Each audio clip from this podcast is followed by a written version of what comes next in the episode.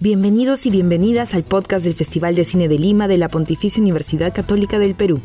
Disfruten a continuación de este diálogo sobre una de las películas latinoamericanas en competencia en esta edición.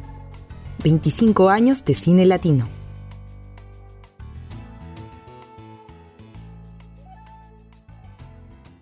Hola, les doy la bienvenida a este diálogo a propósito de la película costarricense Objetos Rebeldes, parte de la competencia documental del 25 Festival de Cine de Lima PUC. Gracias a nuestros presentadores, el Ministerio de Cultura de Perú y la Fundación BBVA, a nuestro patrocinador 3M y a nuestro auspiciador El Comercio. También a nuestros colaboradores especiales, la Embajada de España en Perú, la Embajada de Francia en el Perú, la Embajada de Chile y a Ejeda por el licenciamiento al festival.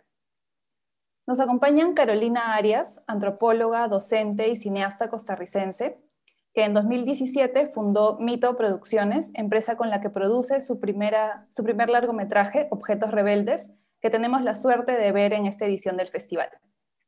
También está con nosotras Patricia Villanueva, artista visual, curadora de proyectos educativos y digital en el Museo de Arte de Lima, Mali. Sin más, las dejo con ellas. Gracias, Elizabeth. Eh, hola Carolina, ¿cómo estás? Hola, todo bien, muy feliz. Eh, el otro día nos conocimos brevemente y aunque tal vez no fue tan brevemente, creo que hablamos por un buen largo rato y fue una, una reunión, un encuentro para mí extremadamente intenso. Creo que también lo fue para ti porque encontramos una serie de coincidencias que pasaban más allá de lo anecdótico, ¿no? Entre entre un poco la forma en la que afrontaste el, proyecto de tu documental y, un poco mi propia práctica. Eh, y lo interesante fue que no solamente teníamos un, lazo interesante, tenemos un lazo interesante en los temas que nos conmueven y que nos inspiran, sino también en nuestras propias experiencias personales, ¿no? Que se filtran en el trabajo y creo que de eso vamos a hablar un poco hoy día también. Yo quería dialogar un poco contigo porque luego de haber visto el, el documental más de, más de un, par de veces, eh, en diferentes momentos del día, en diferentes estados emocionales, creo que hay como varias lecturas que le puedo hacer, pero una cosa que estaba clara para, para nosotros cuando nos encontramos era que habían eh, ejes que iban más allá del, filme por sí mismo, ¿no? O sea, más allá de eh, las anécdotas de cómo se filmó o, el financiamiento, o sea, todo eso que es importante, pero también hay temas em, simbólicos y, temas que trascienden, digamos, el, tema central eh, o lo que aparenta ser el tema central del film. entonces, lo que yo quería hacer era como que eh, tocar, estructurar en una serie de ejes nuestra conversación, eh, que de alguna manera saltaron a la luz la primera vez que hablamos. Entonces quiero hablar sobre los objetos, bueno, la película el documental se llama Objetos Rebeldes, que ya de por sí el nombre es fabuloso, pero hablar un poco sobre la importancia del objeto, la arqueología de la memoria. Luego hablar un poco del objeto como objeto mágico, el objeto como ofrenda, el objeto como eh, un vínculo emocional, ¿no? Y después sobre, específicamente sobre tu trabajo y cómo um, lo difícil que ha sido tomar la decisión o que es a veces para un creador tomar la decisión de llevar la vida privada a lo público, ¿no? Y bajar las barreras de alguna manera y mostrar lo que te está sucediendo. Y, y bueno, también hablar un poco de por qué es importante eso, ¿no? Por qué es importante ser honesto en el arte, por qué es importante ver qué tan eh, verdad puede ser el arte y qué tan, hasta dónde quieres llevarlo y por qué es importante ser honesto en el proceso. Entonces, yo quería empezar por, por, por preguntarte o conversar un poco acerca de el inicio del documental para, no, quiero spoilers, no quiero, no vamos a narrar todo el documental, pero quiero que nos cuentes un poco de qué va, o sea, de qué va el documental como, como un resumen para iniciar un poco la conversación. Claro. Muchas gracias, Patricia. Em, bueno, vamos a, iniciar para no quedarnos cortos de tiempo porque sabemos que podemos hablar un montón. Sí. Así que voy a ir directo. Entonces, sí, em, a ver, este, este documental, ¿verdad? Que también es como mi, mi primer largometraje em, como directora, em, empezó, digamos, con un interés, sí, como arqueológico de este personaje de Ifigenia. O sea, ahí nace un poco, eh, ¿verdad? Como la historia, digamos, y, la historia misma de, la película también, ¿no?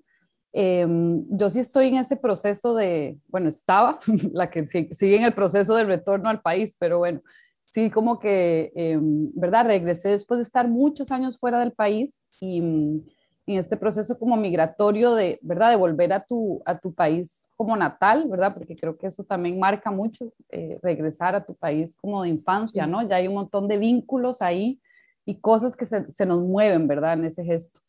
Em, y entonces realmente eh, fue como una amiga de mi madre que es poeta, que tiene una sensibilidad interesante que me comenta que esta arqueóloga estaba de regreso al país, ¿verdad? Eh, y me dice, sí, de, las esferas de piedra, ¿verdad?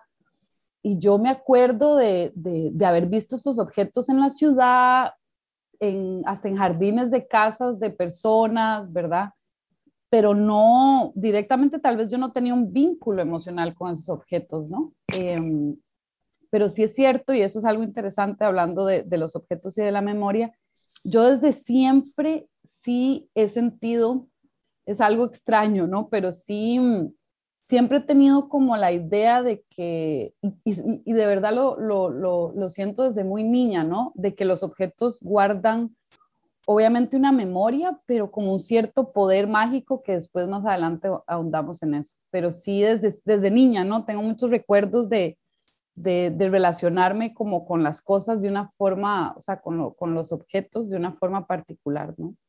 Em, y bueno, entonces yo creo que eso ya estaba ahí, pero, pero al inicio sí, como que era un poco descubrir esta, esta arqueóloga, me llamaba la atención obviamente también de cierta forma el tema de género, ¿no? Porque muchas veces los, ¿verdad? Los exploradores, Indiana Jones y todos como son hombres, ¿no? También, entonces yo dije, mm, qué interesante, ¿verdad? También es como una, una, mujer, em, ¿verdad? Que, es arqueóloga em, y que se ha como obsesionado literalmente con estos objetos, ¿no? Porque sí hay como una cosa ahí obsesiva, eh, interesante, digamos, en el sentido de que realmente son estos objetos olvidados, ¿no? Porque justamente yo también no, no tenía mucho, mucha relación o memoria particular en relación a estos objetos, ¿no? Entonces ahí fue donde yo empecé a adentrarme, sobre todo en su blog, ¿verdad? Porque obviamente la arqueología tiene todo un lenguaje, obviamente científico más, em, ¿verdad? De ciencia más dura, por decirlo así, súper importante, obviamente, pero yo como cineasta, obviamente, por ese lado como que no me interesaba tanto, ¿no? Entonces, lo hermoso de este personaje es que ella escribe este blog que se llama El drama de las esferas, ¿no? Y ya el nombre es un poco más, yo dije, mira, qué, qué nombre, Dramático. Sí, Exacto, ahí yo digo, ahí hay, ahí hay, algo, ¿no? Ahí hay algo.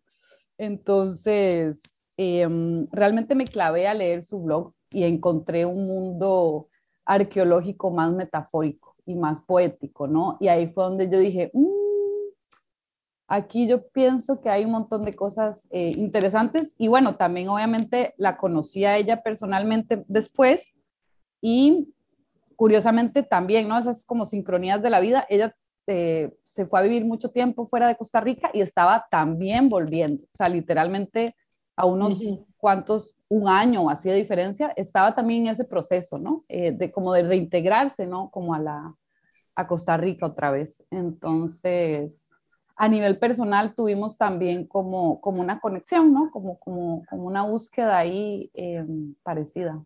Es interesante porque eh, hay varios, hay varios este, temas en tu, eh, en tu film que se empiezan a entrelazar poco a poco y creo que podemos ir eh, tocándolos después para no, no hablar de todos ahorita, pero hablando sobre, lo que, sobre Efigenia y sobre las esferas, hay un momento en, bueno, primero sobre, sobre ti, tu, tu fascinación con los objetos. ¿no? Hay un momento en el, en, el, en el documental que dice, según la topología de Fromm, soy una necrófila. Me gustan las cosas viejas, pero no porque sean viejas. ¿no? Eh, y, y, y, hay una reflexión paralela en el filme en, en la experiencia de las esferas y, y la, la, parte arqueológica con lo que empieza a despertar un poco en ti, ¿no? acerca del el retorno a casa, el lidiar con, con un pasado que de alguna manera ha estado desvinculada y, y de alguna manera, y eso es como, eso es una lectura personal, pero pienso que Ifigenia está, no quiero decir obsesionada porque eso suena eh, como algo malo, quiero decir, está basada toda su experiencia, toda su, su energía profesional en, en, el estudio de las esferas.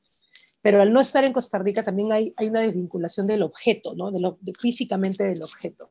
Y vamos descubriendo en el film que tú estás volviendo también a, a descubrir que se ha roto un vínculo personal con, con tu padre en Costa Rica. Y, te, y, y, lo descubres en un momento específico. Creo que él te manda una foto tuya en Disney y, y crees que ese es el último, como el último recuerdo que tienes, de, te das cuenta que ese es el momento en el que de alguna manera todo ese tiempo has estado desvinculada. Entonces, yo esta historia como en paralelo a estas dos mujeres que vuelven al territorio y de alguna manera este objeto, en el caso de, de tu padre, no quiero objetualizar, pero digamos, de, de tu uh -huh. padre y la esfera, son estos vínculos emocionales, ¿no? Diferentes para cada una. Y así es como empezamos a, a, a acompañarte en, en, en, este recorrido mientras tratas de registrar el, el trabajo de las esferas, mientras te, te, va sucediendo algo, te va, se te va moviendo algo a ti personalmente, ¿no? A mí uh -huh. me gusta mucho el inicio, porque me marca mucho qué es lo que quieres contar, uh -huh. cuando empezamos a ver el depósito de un museo, que creo que es el Museo de, de Historia Precolombina de Costa Rica o Nacional, no sé cómo se llama exactamente. El, sí. el... Bueno, ese lugar es particular, nada más así una cosita porque es interesante. Eso, ese lugar en realidad son las bodegas eh, del Museo Nacional. Entonces, no es un lugar abierto al público, sino claro. porque es donde están trabajando, digamos, donde acaban de encontrar algo es, que excavaron y entonces todo eso se va ahí, es como el laboratorio, por decirlo así, ¿no? Es, es ya, claro, es este, eh, lo que llamamos en el Mali el, el, espacio de conservación, ¿no? Es donde Exacto. los expertos están limpiando, viendo. Y es algo, ahí marca ya el ritmo del filme. El filme tiene un ritmo muy poético y que te pide respirar profundo y, y acompañar el ritmo, ¿no? De lo que está sucediendo, que es importante también, creo, el ritmo. Pero inicia con ese depósito del museo o de, de, de este espacio y una conservadora intenta unir esos fragmentos de una caja de millones de fragmentos, se agarra un pobre fragmento y otro y a ver si funciona. Y yo pienso, esto le va a tomar la vida, ¿no? Y ahí ya te está marcando, sí, nos va a tomar la vida unir los fragmentos de lo que fuera que, que es importante para nosotros, ¿no? Y tú dices, volvernos a regresar a un lugar, ¿no? Regresar para reencontrarse con una memoria. Y, y hay, una, hay una serie de escenas, y lo menciono porque para mí eh, crea un hilo conductor a lo largo del film que hablas de las fotos de tu familia y los libros de tu madre, pero lo que vemos son los estantes del depósito del museo, que dicen, ¿no? Fragmentos, huesos, vasija en pedazos, y todo está como desconocido, o sea, cosas que no se sabe qué son y que están como, y yo pienso mucho en los cajones de la familia, donde están metidas fotos como de manera aleatoria, ¿no sabes? Y habla también de los fragmentos, las etiquetas, no sabes qué fecha, de quién era, a quién le perteneció, no, no hay contexto. Y en la arqueología y en los museos el contexto es vital, porque una pieza, para hablarnos de algo más que su materialidad, necesita saber de dónde salió, quién, quién era el dueño, qué vivió el objeto, y eso le da contexto y nos, y nos habla de, de qué era, ¿no? En cambio, una foto tuya de infancia o las fotos que luego encuentras de tu papá que no, que es de gente que no necesariamente conoces, son fotos que él tenía, no tienen contexto, ¿no? Pero aún así es un objeto de, tu papá, aún así el objeto es importante, tiene una materialidad bella, tiene una emoción, aunque no sepas de dónde salió o quiénes son estas personas, ¿no? Y, es ahí donde yo creo que las esferas, ese es el, el, vínculo que yo encuentro tan fascinante con la esfera, ¿no?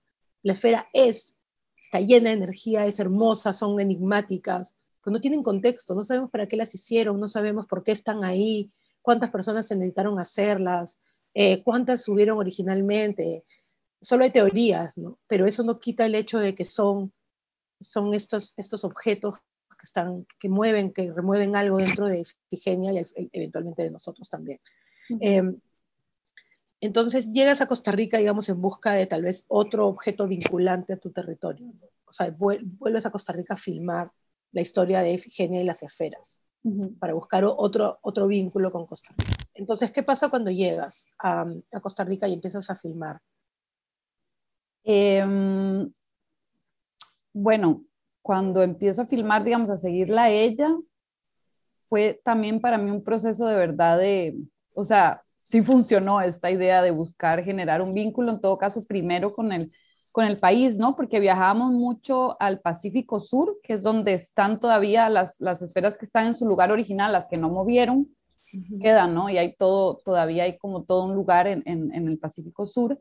Entonces me hizo descubrir también una zona del país que yo desconocía, ¿no? Realmente, y que ahora pues le, tengo un cariño pues muy especial, ¿no? Entonces realmente en ese sentido también fue como conectar con todo un territorio, em, también muy marcado por, por, la, por el monocultivo, ¿verdad? Un montón de cosas como políticas en ese sentido de Costa Rica, que ha sido un país marcado por el monocultivo.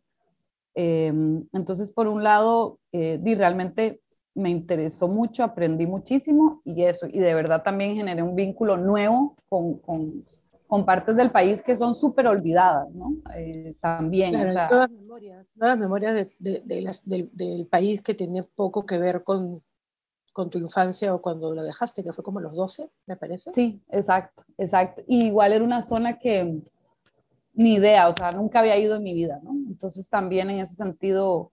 Eh, fue como especial, ¿no? Como abrirme a todo un territorio que, que, es la zona sur y que también, obviamente, dentro de la peli está retratado este lugar como más olvidado, ¿verdad? Es un poco también ahí como esa intención de, de este personaje que era ese territorio, ¿no? Que se volvió también en la, en la peli. Y em, también, digamos, era curioso porque obviamente, como vos decís, este, este, ¿verdad? Creo que después de la arqueología se volvió como un gesto, eh, ¿verdad? Donde me cambió un poco la mirada en el sentido de cómo, o sea, a pesar de que yo ya, de verdad, los objetos siempre eh, tienen, han tenido un, como algo especial, ¿no? Y, y, realmente yo me encontré en esta casa de infancia, eh, sola y con todo, ¿verdad? Sola en el sentido de vacía, ya digamos, mi madre vive en otro país, mis hermanos, ¿verdad? Entonces, em, y realmente sí, eh, yo me pasaba muy autistamente, no mentira, ¿verdad? Como revisando los libros de mi madre, viéndolos, ¿verdad? Como, una, como una arqueóloga, realmente.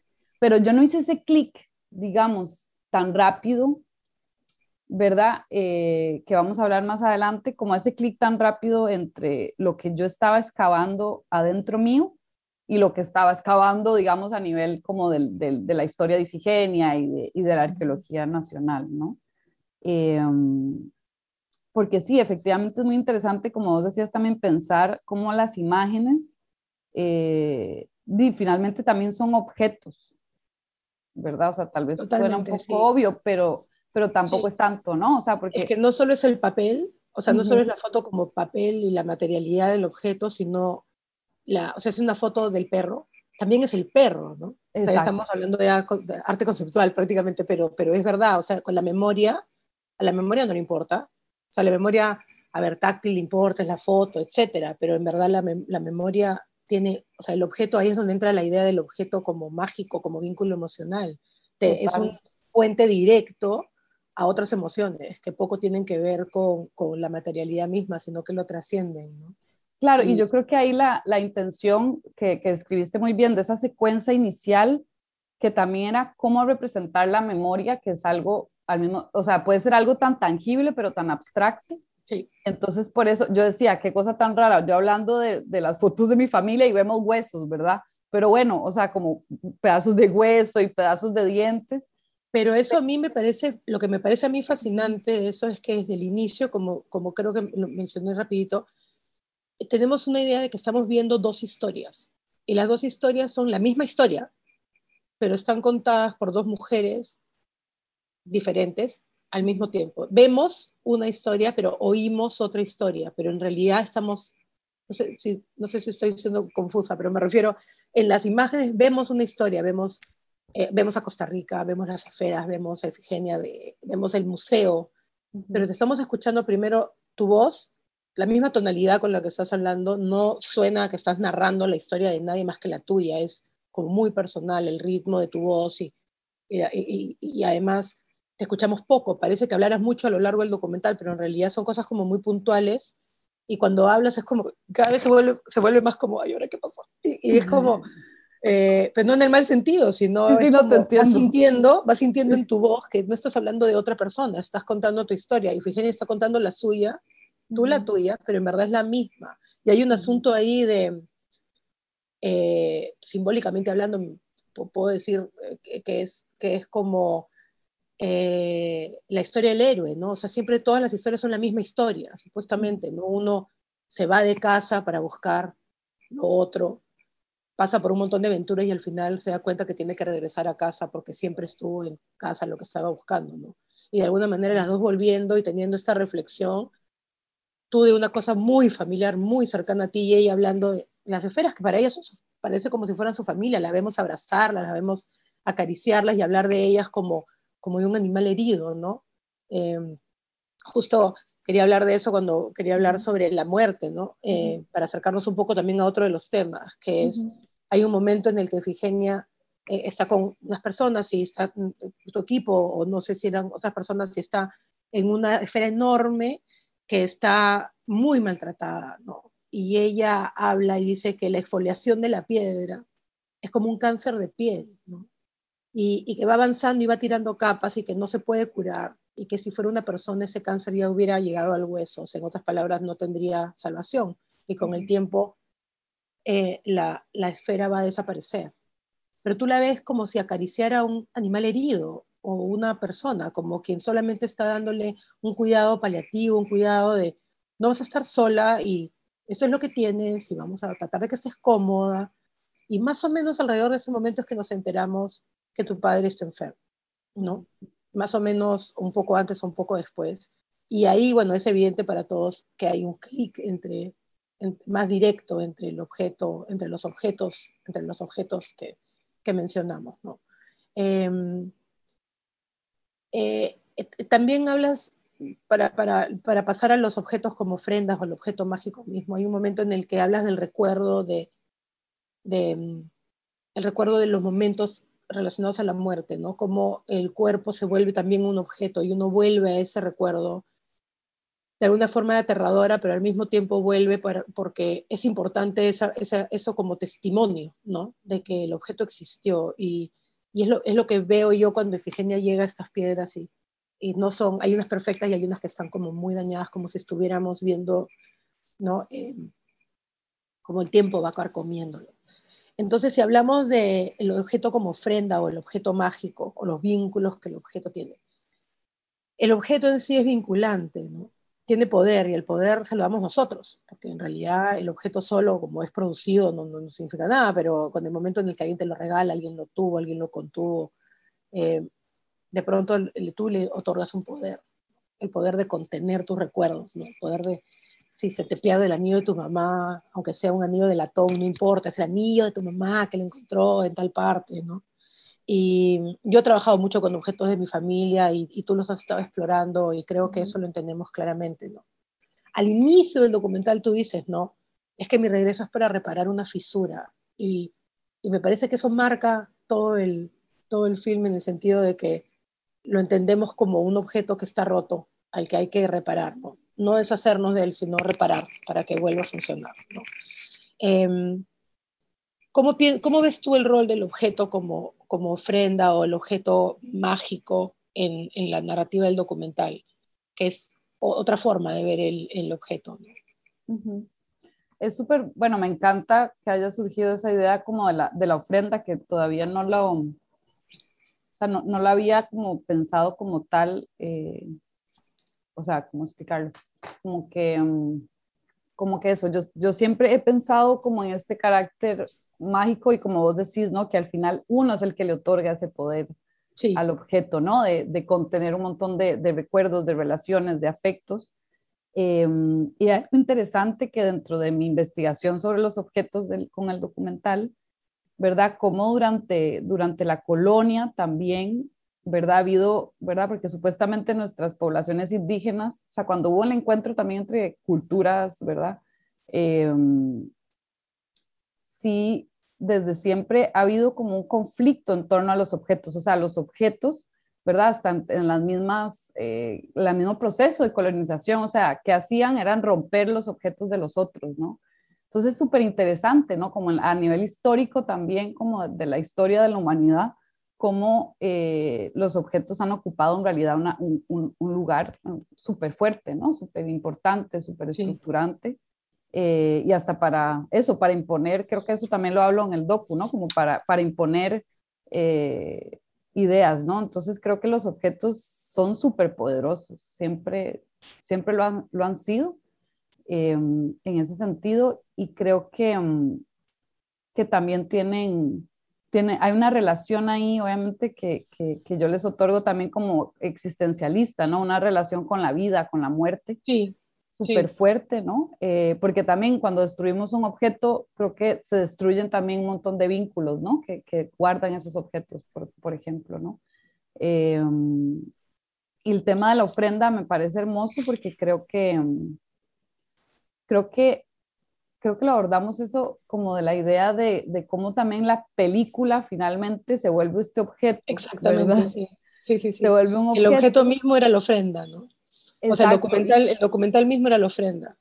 Exacto. Eh, una, ofrenda... para pedir, para pedir algo o para agradecer algo, para simplemente poner en el mundo otro objeto que representa todas estas cosas. ¿no?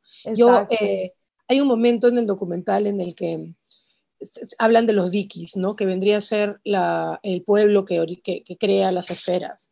Y hay un momento en el que creo que es Ifigenia que dice que para los dikis la piedra era femenina. Eso a mí me parece muy interesante porque además eh, que, es una, que la piedra tiene vida, ¿no? A diferencia que nosotros solemos pensar en la piedra como algo más bien relacionado a la muerte o a lo que no, digamos, no tiene ningún, no crece, no, pero pensamos o sea, solo te vas a estar fascinada, un poco fascinada por las piedras para saber que ahí tiene líquenes, que tiene enfermedades, que tiene la, erosión los transforma, el viento lo transforma. O sea, tiene una vida y una transformación, ¿no? Pero hay un momento eh, que me encanta a mí, que, que, viene después, en el que tienes un momento con tu padre en el que conversan sobre Copérnico y, y este, la, la revolución de las esferas. Eh, y, y, y, y, hay una reflexión que dura muy poco, pero para mí es súper poderosa, que es la idea de que a pesar de que la gente sigue pensando que las culturas prehispánicas son eh, arcaicas y que no, digamos, concretas y prácticas, ¿no? Eh, tú, tú, piensas, y yo comparto contigo que la idea de que los indígenas eh, precolombinos manejaban conceptos abstractos de una forma realmente impresionante y, y las esferas son una gran demostración. Tal vez nunca sepamos exactamente por qué estaban, pero solamente pensar en que son un objeto ofrenda, que el crearlos, que el ritual de crear esta esfera perfecta de piedra de casi dos metros de diámetro y ponerla en un lugar específico es en su mismo ritual y en su misma acción una ofrenda que puede estar relacionada, me imagino que al territorio, a la vida, a lo que, a lo que sea que los vikis, eh, para, para, lo que ellos lo encuentren importante. Entonces, creo que a lo largo del filme hay muchos pequeños y grandes objetos, eh, ofrendas, digamos, que la foto que tu papá te envía de ti en Disney es una ofrenda, es una, te está, está conectándose contigo mediante un objeto, ¿no? Te está mandando un objeto y te dice, mira, siempre me gustó esta foto, quiero compartir por qué es poderoso este objeto para mí, y sin saberlo se vuelve increíblemente poderoso para ti también, ¿no? Claro. un momento que te manda un sobre con fotos, eh, eh, también, ¿no? Es, es, otro tipo de ofrenda que marca el final de un camino también. Eh, entonces, eh, sí, yo, yo sí pienso que el documental en sí mismo, o sea, y, lo sentí más la segunda vez que lo vi, que ya, que ya estaba preparada emocionalmente. que cuando lo, lo, lo, vi dije, o sea, es, es como una, yo, no, yo soy atea, no, no, no va por ahí, pero es como una misa. O sea, siento que tiene un principio, tiene un sacrificio, tiene una ofrenda al final y también tiene un, una promesa hacia la vida al final, ¿no? Y creo que en, esas pequeñas historias personales, y, eso creo que podemos eh, hablarlo un poquito más en un ratito cuando hablemos de, lo, de, la honestidad en el proceso creativo, pero, pero creo que sí. Hay una cosita que, eso que decís, lo de, para observar tal vez lo de esta parte de la ofrenda, o sea, y sin ser spoiler, pero digamos, como decís vos, como, como hay todo un misterio en torno a estos objetos, pero al final lo hermoso es que están ahí, o sea, están ahí, esas piedras perfectas, esféricas, están, o sea, hay más de 300, ¿verdad? Aunque hayamos querido moverlas, negarlas, ¿verdad? En un montón de cosas, la película también para mí era un ejercicio de voy a poner a la gente, que claro, obviamente vos decís, eso, eso, ¿cómo lo vendiste, verdad? Porque poner, decir como yo decía, quería poner a la gente a ver estas esferas, o sea que nada más en el cine no tenés, ¿verdad? No tenés otra opción que estar sentado y, y estar viendo, ¿no? Entonces yo también, en ese sentido era también una ofrenda para mí, para, para estas poblaciones eh, eh, indígenas de, de mi país, ¿verdad?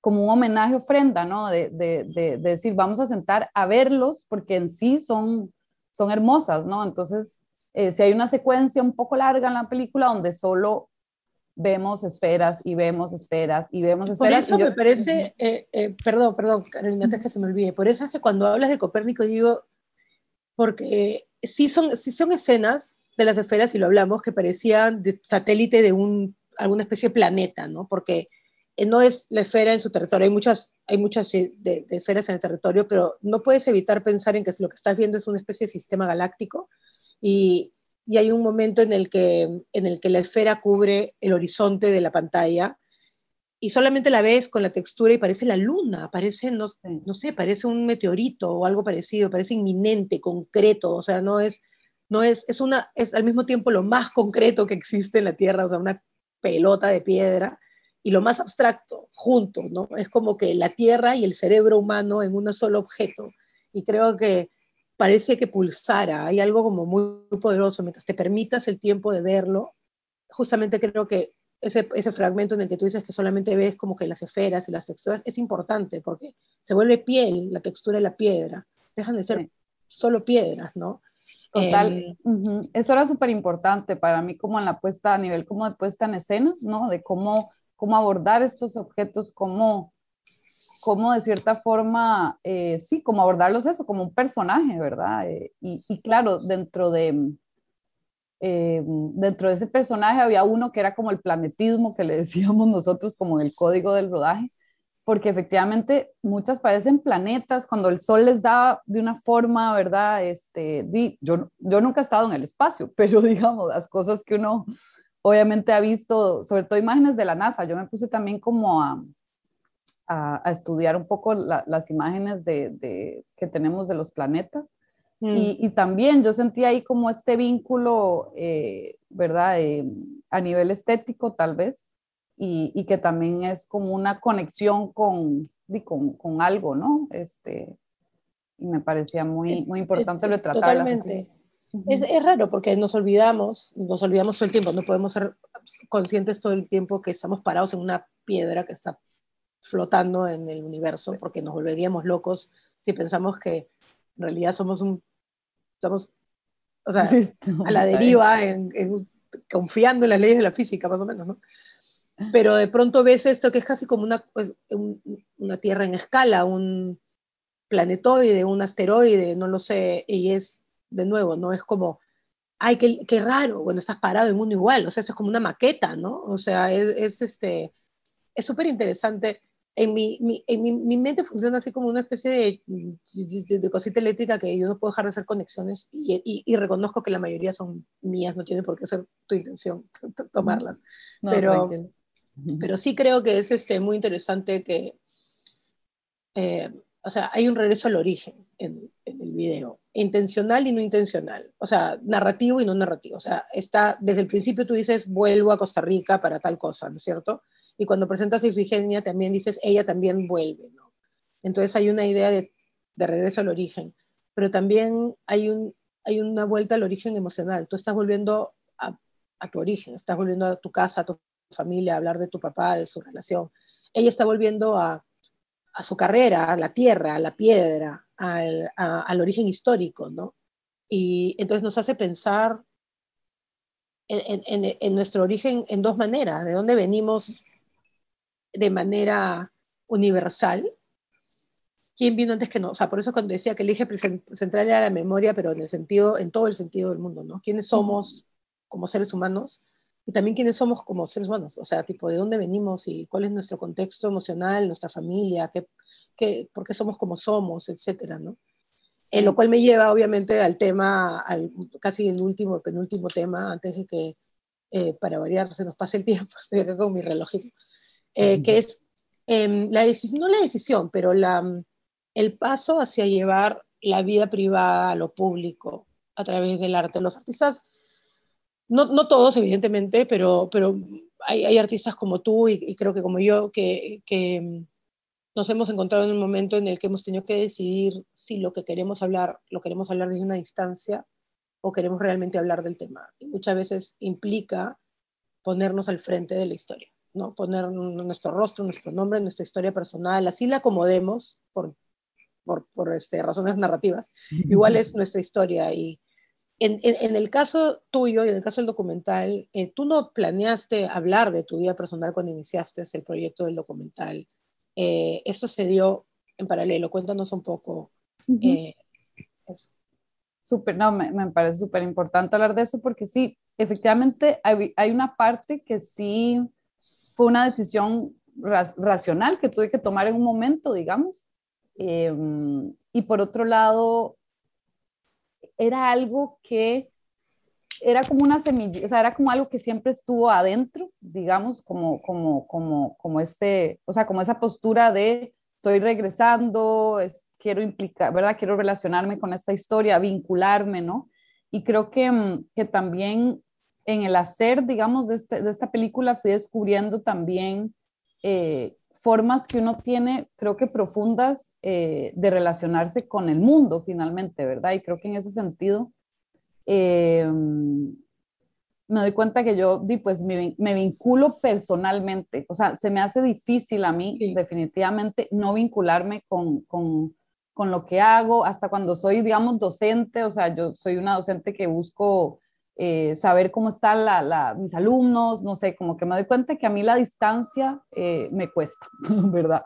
Pero efectivamente, como vos decís, yo no, digamos, al inicio, no, yo no planteaba para nada, digamos, eh, meter mi línea de personal de, de vida.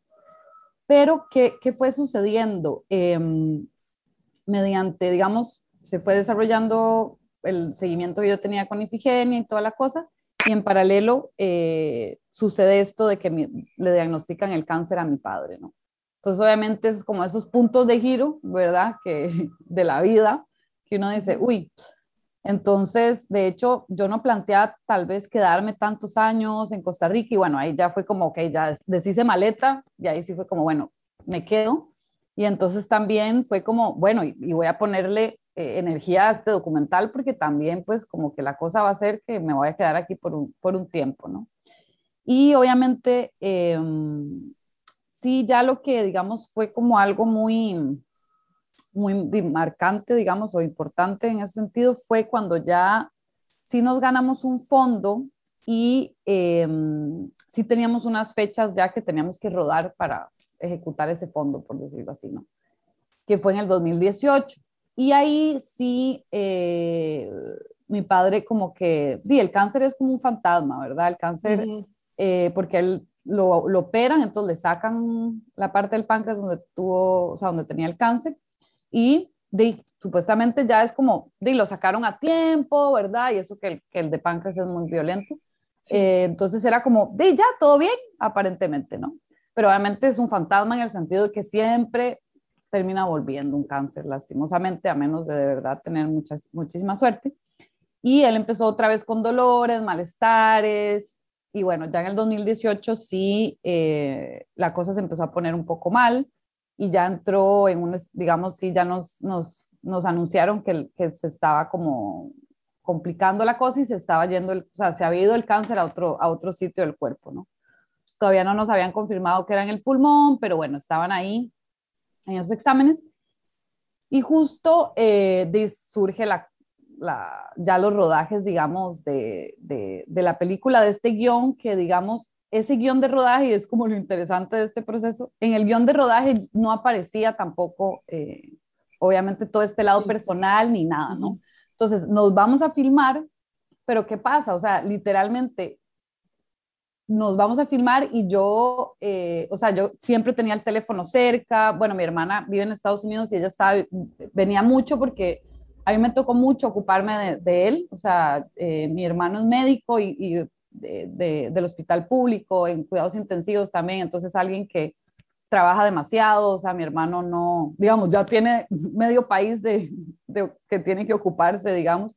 Entonces, en ese sentido, también el cuido me, me, tocó a mí, ¿no? Y creo que eso no es menor, porque sí, obviamente, eh, fueron muchas horas de mucho acompañamiento de, de, una persona en un estado terminal, ¿no? Y creo que, creo que eso inevitablemente te, te atraviesa, o sea, y más siendo tu padre, ¿no? Entonces, yo me empiezo a dar cuenta a qué punto esas cosas me están atravesando y, y, digo, no, no puedo, o sea, era, era, era curioso, porque cuando íbamos al rodaje, yo al fotógrafo, obviamente le decía, hay que buscar imágenes de como de, ¿verdad? Obviamente relacionadas a la muerte, al olvido, como a, algo que se está perdiendo, ¿verdad? Entonces, claro, pero porque eso también me estaba atravesando el cuerpo viendo el proceso de muerte de mi padre, ¿no? Entonces, eh, el fotógrafo también, eh, fue muy loco, ese año fue un, año marcado, digamos que para el equipo también como de, cosas personales fuertes. El, fotógrafo eh,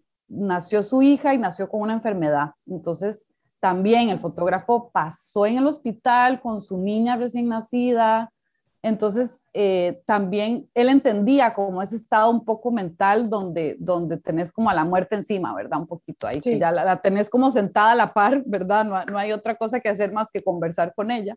Y él también, ¿no? Creo que en ese sentido el fotógrafo que hizo un trabajo maravilloso, hubo, hubo también una sensibilidad que él estaba atravesando en la vida. Y yo creo que en ese sentido, ahí yo dije, bueno, pues creo que es inevitable separar esto. ¿no? O sea, es inevitable y es lo que estaba construyendo finalmente la película y las imágenes del rodaje se vieron atravesadas por todo eso, ¿no? Totalmente.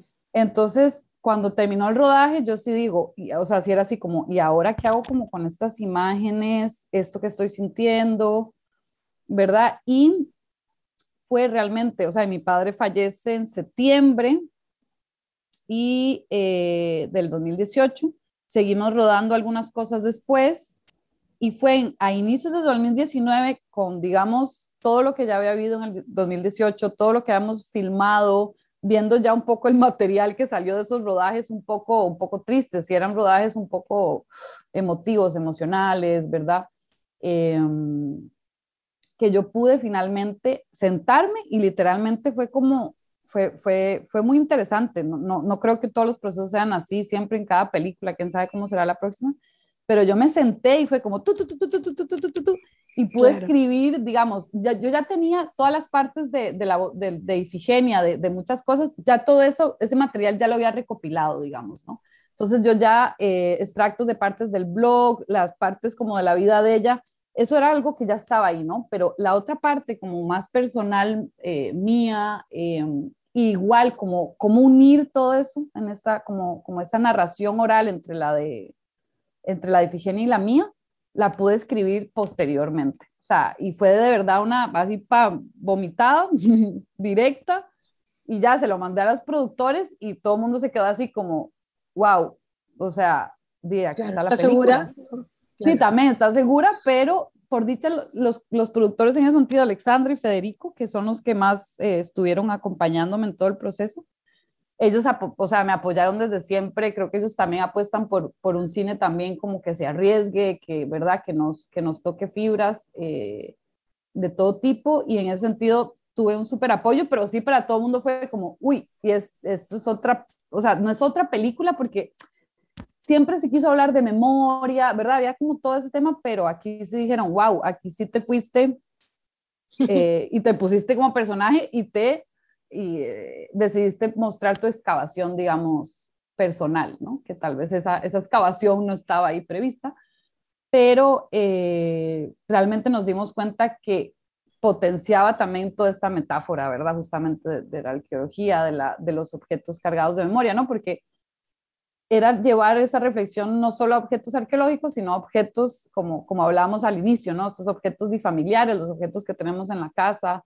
eh, ¿verdad? Este, creo que, que, sí, no, no, fue una decisión fácil, que eso, la verdad, es cierto que, mm, que digamos, aceptar mi propia voz, eh, poner el cuerpo literalmente de una, no es fácil. Mm, también, sí, muchísimas dudas, muchísimas inseguridades en ese sentido. Creo que, eh, y por otro lado también como, como apoyada en, en el feminismo de cierta forma, eh, ¿verdad? Yo dije, qué interesante porque es cierto que este lema, ¿no? De lo, lo privado es, es, es político también, ¿verdad?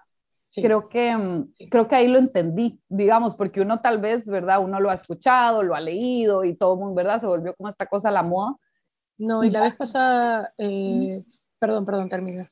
No, no, y sí, y ya digamos, como viviéndolo y uno como artista decidir, voy a hacerlo así, eh, no, creo que para mí como que sí, ya esa, esa, ese lema tomó un sentido, digamos, este, real, ¿no? Y, y bueno, ah. también uno, y, lo último, uno se, se pregunta un poco también, yo me decía, como a quién le va a importar la historia de mi papá, ¿verdad? Y, y bueno, después, como decías, hay una cosa también, digamos, exacto, ¿no? Que uno dice, bueno, de, todos venimos, ¿verdad? Esto del origen, todos venimos de algún lado también, en ese sentido también venimos de un padre de una madre, ¿no? O sea, entonces... Eh, no tienes que haber tenido, lo, interesante de eso es, eh, volviendo al tema de la, digamos, de la vida privada en lo público, pero ligándolo justamente a la idea de la honestidad en el proceso creativo, ¿no? O sea, estamos hablando de las dos cosas realmente. Es, em, es que eh, el, arte, en, cualquiera de sus formas, debe hablar sobre la experiencia, creo que en, principio, la experiencia humana, ¿no? Creo que el arte que conecta, el, arte que crea, que, crea emociones más allá de solamente lo estético, es un arte que habla sobre la experiencia, la experiencia humana, en todo sentido, la experiencia, eh, el dolor, el amor, este, cualquier, cualquiera de esas cosas. Y no podemos fingir haber sentido algo a la hora de crear una obra de arte, porque lo, lo falso se ve, lo falso se queda en la superficie, lo falso es, estoy pretendiendo que eso me ha pasado. ¿No? Y uno puede crear un teatro, es el teatro de la verdad, el arte sirve para eso, pero tiene que estar basado en la verdad. Y, tú y yo hemos pasado por lo mismo, y no, no voy a ahondar en esa historia, pero hemos descubierto, he descubierto paralelos increíbles entre lo que has pasado tú y lo que he pasado yo, y la manera en la que lidiamos con eso también, no solamente la enfermedad de nuestros padres por la misma enfermedad, eh, y sino cómo nos agarró en un momento en el que estábamos creando algo y eso, eso, ese proceso se transformó inevitablemente en, este objeto ritual para él, este último lazo, digamos, este último vínculo. ¿no?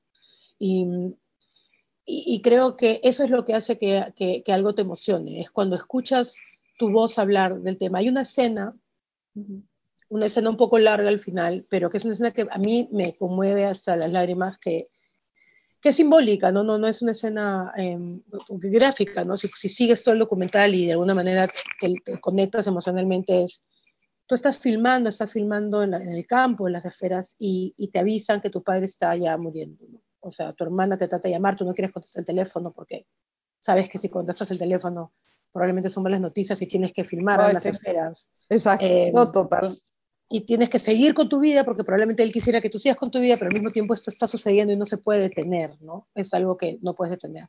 Eso que dices de estar sentado al lado de la muerte, lo, no sé, lo entiendo, lo he vivido exactamente. Así que sí te entiendo lo que tratar de llevar una vida normal mientras tienes esta, esta cosa en el hombro que está diciendo ahorita, ahorita, ahorita y no sabes muy bien. Pero de pronto hay una escena de la piedra, y te lo mencioné, ¿no? De una piedra que está rota en la mitad casi limpiamente y tienes estos dos pedazos de la esfera, una fuera del, del espacio y la otra enterrada en el cuerpo, ¿no? Como si este cáncer, este dolor, esta enfermedad de la piedra hubiera finalmente llegado a su límite. Y están ahí como abandonadas en este espacio en el cual no hay nadie y no está Efigenia para que las acuaricie, porque ya no, no están perdiendo su, su forma. Al mismo tiempo, tu, tu padre se deteriora, el cáncer llega a sus pulmones, hay una escena de un gallinazo sobre una piedra que me parece increíblemente poderosa, muy corta, porque pestañas y te la pierdes, pero me parece súper poderosa porque si estás conectada de pronto ves este gallinazo sobre la piedra, la piedra se vuelve casi, un, casi una tumba, casi el, objeto que está a punto de partir, ¿no? Y, y de pronto está la cama vacía y, y hablas de, del último del último conversaciones con tu papá y eventualmente hablas de que tu papá nos, deja, ¿no? Eh, y es una forma tan poética y tan bella de, de, hilar esta, o sea, de humanizar las esferas, pero también de tratar de encontrar un, un tótem que tome el lugar de tu papá, ¿no? Porque tu papá no lo vemos en fotos antiguas, pero muy rápidamente, no hay una, una, una real eh, civilización, no hay un objeto padre, digamos, ¿no? Pero es en ese momento en el que cuando ves la piedra ya es como que, siento como que estás, nos estás diciendo lo que le está pasando a la piedra, no solo le está pasando a mi papá, sino también a mí, y hay algo que se ha partido, ¿no? Y, y, y es, e, e, es como muy hermoso, lo cual nos lleva a un final que para mí también es, es muy hermoso por una cuestión que tiene que ver con mi práctica, pero también simbólicamente es, es este, la, vuelta al depósito del Museo y a los fragmentos, ¿no? Y, y creo que es un trabajo es un trabajo, nuestro trabajo como creadores, nuestro trabajo como humanos. Es, es un proceso, nunca está realmente acabado, ¿no? Es un proceso de seguir buscando qué, qué pieza encaja con qué y a qué, qué, objetos queremos que nos representen cuando no estemos, eh, qué objetos vale la pena quedarse y cuáles no, ¿no? Y no todos los objetos tienen esa magia y uno no los puede elegir, a veces el objeto no, no quiere ser ese objeto mágico y y creo que eh, el mejor de todos los objetos rebeldes es el mm. documental, en su propia, en su propia rebeldía a la hora de ser creado, ¿no? Y rehusarse a hacer lo que la gente pensó que debía ser y, y, ser lo que debía mm. ser, ¿no? Es este contenedor de, de, tu memoria y en realidad la memoria de todos. Y por eso yo quiero agradecerte, Carolina, por, el, por la oportunidad de haber visto el documental, de descubrirlo, pero también de conocerte y, y poder tener estas conversaciones. Y este, eh, que han sido muy emocionantes, eh, muy emotivas y muy emocionantes para mí, pero tiene tu documental y tu, y tu experiencia tienen un lugar muy importante para mí en, ese momento, en mi corazón. me emociono. Sí, yo también, ya me van a hacer llorar, de verdad. Yo agradezco un montón tu, tu sensibilidad, ha sido súper especial, de verdad. Creo que ha sido muy interesante y le debemos a Elizabeth aquí, ¿no? El instinto para pensar que que, podíamos crear esas conexiones y, creo que es algo que nos vamos a llevar eh, mucho más, más allá de, esta conversación. ¿no? Sí, claro, sí, claro, no, no. Queda pendiente conocernos en, en vivo ahí en Lima con un pisco. El próximo año cuando el, el, festival vuelva con su gran fiesta, te traeremos, te traeremos. Muchísimas gracias, muchas gracias a Carolina y a Patricia por este mágico encuentro de verdad tan lleno de coincidencias y sobre la capacidad sanadora del arte, de los objetos rebeldes, de las ofrendas y, de la memoria. De verdad ha sido un placer escucharlas eh, antes y, ahora también. Espero que hayan disfrutado este diálogo. Todos los diálogos eh, con cineastas van a estar, eh, están ya disponibles en el canal de YouTube del festival y próximamente en la plataforma Spotify. Por favor, no dejen de ver Objetos Rebeldes en la competencia documental y también, por supuesto, las otras películas de la competencia ficción. Eh, y también seguir las actividades del festival a través de sus redes sociales y de su página web www.festivaldelima.com para conocer toda la programación eh, de esta edición del festival en casa. Muchísimas gracias a ambas y bueno, que sigan disfrutando del festival. Gracias a todos y vean Objetos Rebeldes, por favor, respiren profundo y vean Objetos Rebeldes. Gracias. Gracias.